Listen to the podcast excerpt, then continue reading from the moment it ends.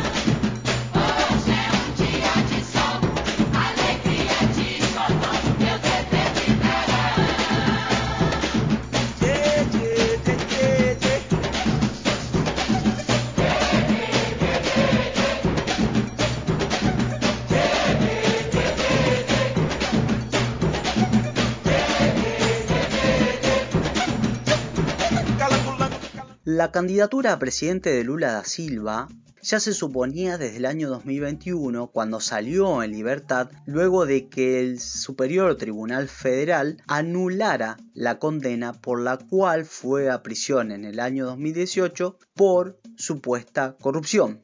Pero una vez confirmada su candidatura el año pasado, sorprendieron varios puntos que le voy a desarrollar en detalle.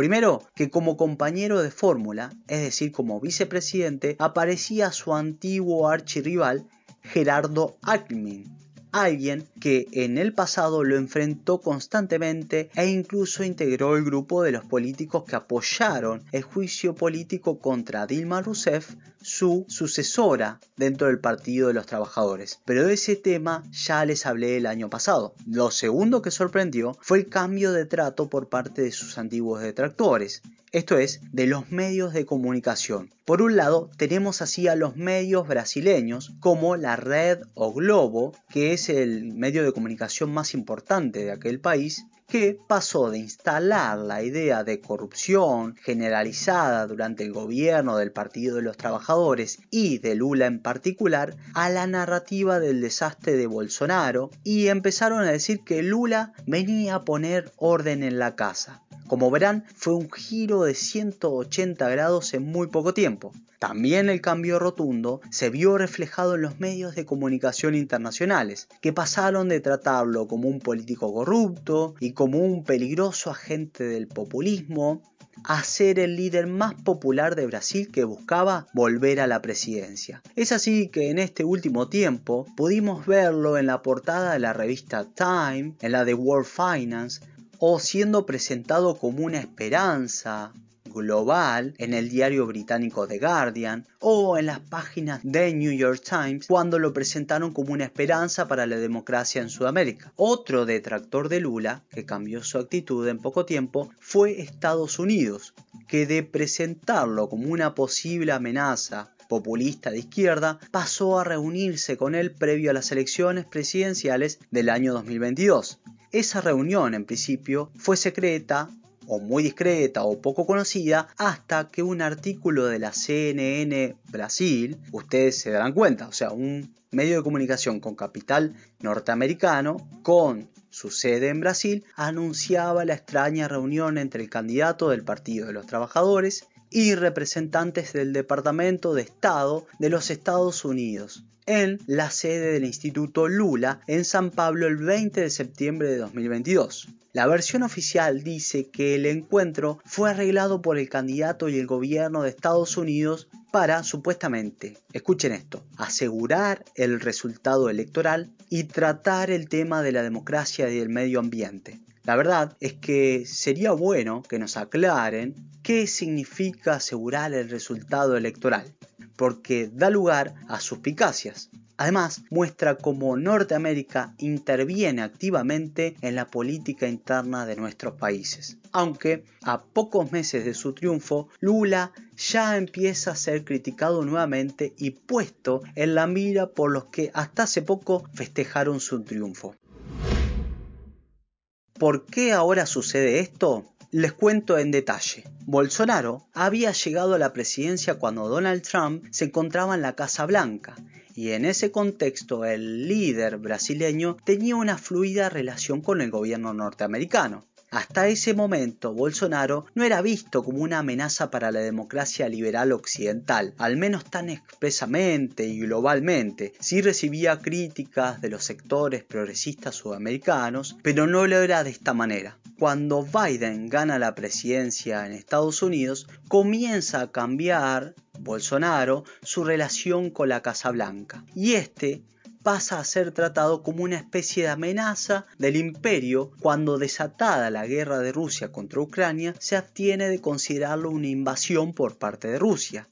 Es más, Brasil, mientras gobernó Jair Bolsonaro, en todo 2022 no participó del boicot occidental a Rusia. Incluso en un momento él viajó a Moscú y acordó con Putin el suministro de gasoil y fertilizantes rusos para el gigante sudamericano. Es así como fue ganando en poco tiempo el mote de enemigo y pasó a ser tratado como una verdadera amenaza a la democracia liberal. Relato repetido obviamente por todo Occidente. Pero lo cierto es que detrás del ataque están los intereses geoestratégicos de Estados Unidos y Europa, más allá de lo desagradable de varias de sus acciones, políticas, declaraciones, hablo las de Bolsonaro, pero como les decía en el capítulo pasado, los ideales democráticos y de derechos humanos de las potencias occidentales que defienden son adaptables a cada situación dependiendo de sus intereses. Es por eso que fueron en busca del único líder político activo en Brasil que podía derrotarlo en un mano a mano y sacarlo del poder. Sí, hablo de Lula da Silva. Eso explica por qué cambiaron tan radicalmente su posición respecto al líder de izquierda. Pasaron a adularlo, se reunieron con él, lo presentaron como la salvación de la democracia brasileña y velaron por su triunfo. Pero Lula da Silva, que parecía haber empezado a traicionar o a olvidarse de sus ideales para volver al poder, como el de abandonar el antiimperialismo, la idea central que tiene para que Brasil deje de ser un país periférico en este capitalismo global, para que tenga un papel central, e incluso parecía haber empezado a ceder a las presiones internas, haciendo alianzas con sus antiguos detractores, hoy muestra que no es así, que no los abandonó. ¿Por qué? Porque nos damos cuenta por sus últimas acciones. Se le plantó al imperio y se reunió con Xi Jinping en China. Dice que la relación bilateral entre ambos países, esto es Brasil y China, no debe ser solo comercial, visitó un centro de investigación y desarrollo de la tecnología Huawei, el epicentro del huracán por la guerra tecnológica por parte de Estados Unidos que lucha en esta carrera por apropiarse del dominio de, la tecnología 5G. Además, llamó a los países del mundo a abandonar el dólar e instó a comerciar con monedas locales. Recibió al ministro de Relaciones Exteriores ruso, Sergei Lavrov, en Brasilia e intenta revivir el BRICS. Es por eso que las críticas desde Washington no se hicieron esperar y fueron replicadas rápidamente por los medios hegemónicos occidentales. Por ende, imagino que no tardarán en presentarlo ahora como una amenaza para la democracia occidental. Es decir, antes lo corrían por derecha, diciendo que era un populista de izquierda, un comunista que ponía en peligro la propiedad privada. Y ahora empezarán a correrlo por izquierda. Veremos cómo sigue este tema en el futuro, pero promete ser solo el comienzo de muchos capítulos más. Nos vemos en el episodio que viene.